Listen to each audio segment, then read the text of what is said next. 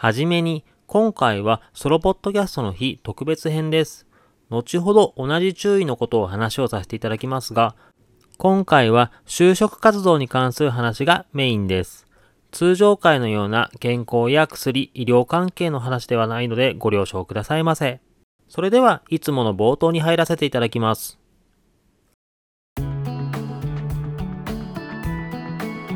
おはよう、こんにちは、こんばんは。薬と健康に関するラジオ、略してクスケンラジオのウッチーです。このラジオでは、薬剤師ある私、ウッチーが薬のことや健康のことなので、ラジオをお聞きの方や患者様からの質問などを紹介しながら、質問に答えたり、薬や健康についての話をしていくというラジオです。どうぞよろしくお願いいたします。今回は特別編です。過去にも2回特別編を配信しておりますが、毎月11日はソロポッドキャストの日です。普段一人で配信をメインにしているというソロポッドキャスターのための日でありまして、様々なソロポッドキャスターさんが毎月11日に配信をしたりしてます。とはいえ、僕は4月と5月が自分の仕事の忙しさなどもありまして配信できておらず、久しぶりの配信でございます。以前のソロポッドキャストの日の配信の時は、5分間で話をするといったことをしたり、みんなで話のテーマを連想してつなげていくマジカルバナナ方式のソロポッドキャスターのイベントに参加させていただいたりもしました。が、今回は以前のように他のポッドキャスター様と協力して何かのお題で話をするというわけではなく、内容は自由です。とはいえ、ソロポッドキャストの日ではいつものような薬とか健康関連とか、ポッドキャストの関連の話、こういったのとは違う内容で話をしようかなと思っておりました。何を話そうかなと迷っておりまして、そういえば5月の時にはおじさんは怖い話してたなそれ真似しようかなとも思ってたんですけども、ちょうど話しやすいお題を昨日いただきました。昨日と話しましたけども、今収録をしているのは6月5日でございます。で、昨日の6月4日、この日何があったかと言いますと、ポッドキャストオアシスというイベントがありました。で、そのイベントに参加をしてたのかというと、実は僕参加してなかったです。本当は参加したかったですが、僕はその時間、ある仕事をしておりました。仕事といっても、昔お世話になっていたクリニックで、勉強会というかイベントがありまして、その手伝いをしておりました。で、そのイベントの打ち上げにも参加させていただきまして、その時にある大学教授との話をお題にさせていただきまして、今回話をさせていただきます。それでは今回のテーマはこちら。就職活動、気にするべきは労働組合の存在感？今回話をしますのは就職活動とかに関する話です。で、薬学部とか医学部関係なく共通で使えるような、どの学部の方でも使えるような話になればなと思っております。ただ、なぜこの話題を今日話そうか、まあ、ソロポッドキャストの日で話そうかと思ったことを簡単に言いますと、このテーマ、通常会で話をするにはちょっと向かないなと。通常会の時でも薬とか健康関連じゃないっていう話は定期的にしてるんですけども、ただ、就職活動とかがメインの話になってくると、どうしても10代から20代がメインになってくるかなと。で、このポッドキャスト、その年代が本当に少ないです。Spotify のみのデータになるんですけども、0から17歳は1%未満、18から22歳は1%、たまに2%になるという状況です。そういったポッドキャストのため、今回のテーマって本当正直、このポッドキャストにおいて適さないんじゃないかなと思ったりもしてます。で、おそらく冒頭のところにも注意のところで、今回健康関連じゃないよっていうのを入れさせていただく予定なんですけども、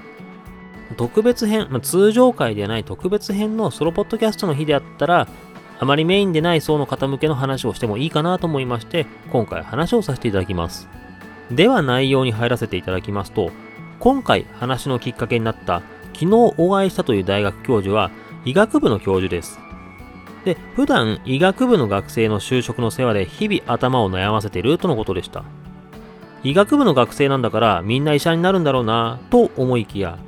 ここ数年、医学部卒業をしても、で、医師の国家試験を突破したとしても、医師にはならないという方が結構増えてるとのことでした。医師というステータスを得て、例えば国家公務員になる方、政治家の卵になる方、まあ、そういった方は昔からいたそうなんですけども、芸能人になろうという方、例えば YouTuber とかになろうとか、あとはどこかの芸能事務所にトライしてみるとか、そういった方も増えてるということでした。また、一般企業に就職するという方もどんどん増えてきてるとのことでした。実際医学部に入って医師の仕事とかを目にするようになって、ああ、医師という仕事ってほんと大変だな。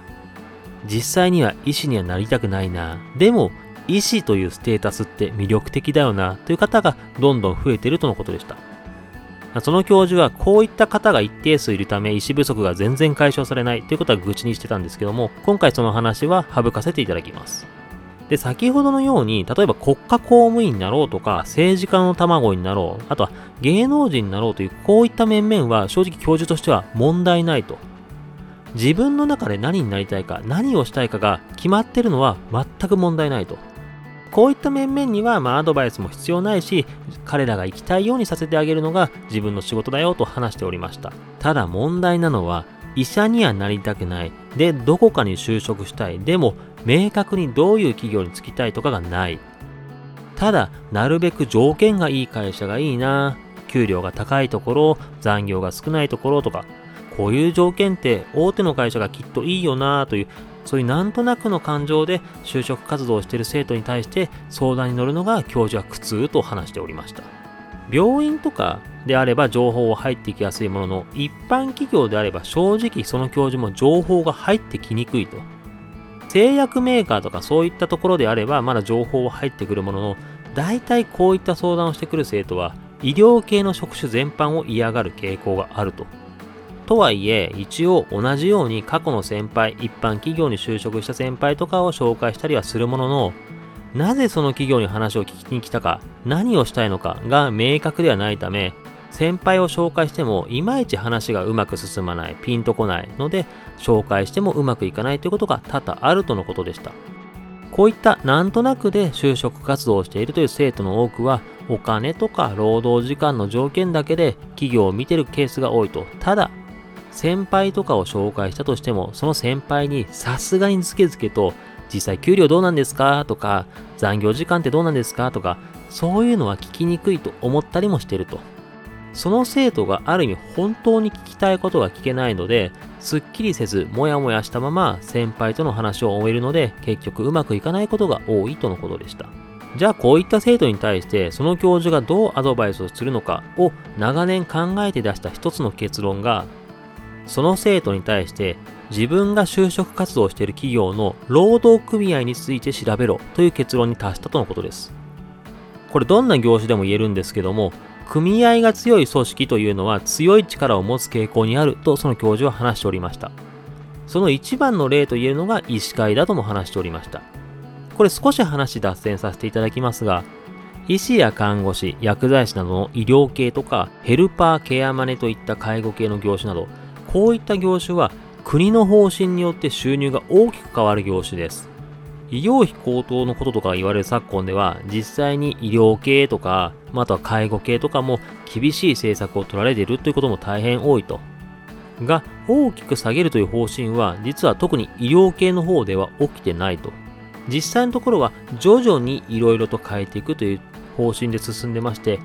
医療費高騰が叫ばれている割には大きな改革は起きてないと本来であれば医療系の業種の収入を大きく下げる方針どんどん打ち出していけば医療費の問題って解決しやすいです。実際のところそうしてしまうと医療系の仕事を目指す人が減ってしまうとか、病院やクリニックが潰れていくことで地域の医療の弱体化、また大量の就職難民などを生み出す恐れもあるので、あまり強い政策が打てないという一面もあるとはいえ、収入を大きく下げるという方針を打ち出せないのは医師会の強さにあるとその教授は話しておりました。医師会などでは協力をして医師会から議員を国会へ送り出すとか、国会までは行かなくても県とかその地区の議員を送り出してるとか、そういった選挙活動に熱心であったりとか、で選挙活動連携を組むことで医師会という組織の力を国などへ示しております。そういった力を示すことで国としても医師会を敵に回すのは難しいということになりまして、大きな収入源となる政策が打ち出せないという状況です。コロナ禍の時などでは、医師会の存在感などをテレビとかで悪く言われることもありましたが、医師会という組織は医師を守るといった意味ではとても重要だったりします。医師会ほどの強さはないにしても、薬剤師会とか日本看護協会なども自分たちの業種を守るために働いております。こういった組織の強さというのは重要だったりします。で、ここで話を労働組合に戻させていただきますと、今の組織という話は、労働組合でも同じことが言えます。社員の給与のこととか労働時間のこと、こういったのを考えるのは結局は会社の上層部です。ただ、この上層部に対して労働組合が存在感を示していれば、上層部としても無茶な方針を打ち出せないと、社員を守るような方針を打ち出すという、そういった必要が出てきます。ここ最近ではインフレのこともありまして、社員の給与が上がりやすいという状態になっておりますが、労働組合の強い企業ではもうかなり早い段階から動いていた。そういった傾向がありますし、残業などの労働環境にも早めに対応を示しているのは、やはり労働組合が強い企業が多いと、その教授はおっしゃっておりました。また、まだまだ景気は不安定なところがあります。だからこそ給与が今後どうなのかという時には、労働組合に強い企業であれば、給与のことへの不安も減るのではないかと、その教授は話しておりました。とはいえ、こういった労働組合とかは入会するのが面倒だったりしますし、何か仕事を振られたりするのは大変だったりします。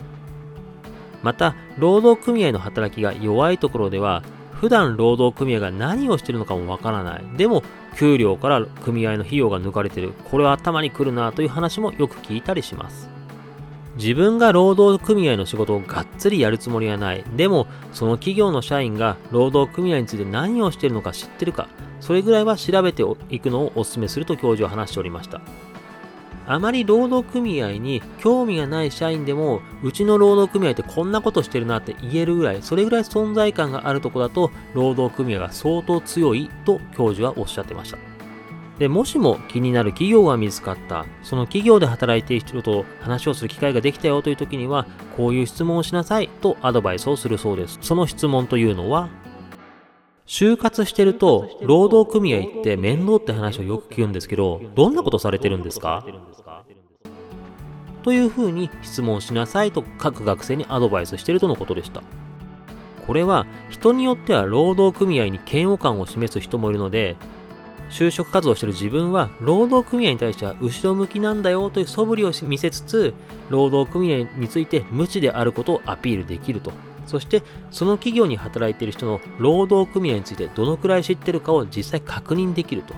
そうすることで、その企業内での労働組合の存在感がわかるとのことでした。なので、この質問をお勧めしているよとのことでした。ただもしも話を聞いた先輩が労働組合に積極的だったりすると、労働組合の話をしっかりと聞く羽目になって、なんかめんどくさいなということになることもあるそうですけども、ここは運次第ともおっしゃっておりました。ただ、就職活動の時、結局は運とかが大事だったりします。その会社に出会えるかといったのも一つの運だったりします。で今回の話も、ある大学教授の一意見という感じで収めてくれともその教授はおっしゃっておりました。が、もしも周りに転職とか就職活動、そういったので悩みの方がいれば、今回の話が一つの意見として参考になれば幸いでございます。今回はこんな感じです。今回、ソロポッドキャストの日の特別編でした。明日の通常回では普段 Twitter で絡ませていただいておりますし、以前にも質問いただきました B 型ラジオの田山さんからいただきましたテーマで話をさせていただこうと思っております。ぜひともお聞きくださいませ。今回も最後までお聴きいただきまして誠にありがとうございました。また次回も聴いていただけると大変嬉しいです。それではまたお会いしましょう。このラジオで話す内容はあくまで一つの説であったり一つの例です。医師の方針や患者様それぞれの状態で治療方針は違いますので、自身がかかっている医師や看護師、薬剤師などの話を優先するようお願いいたします。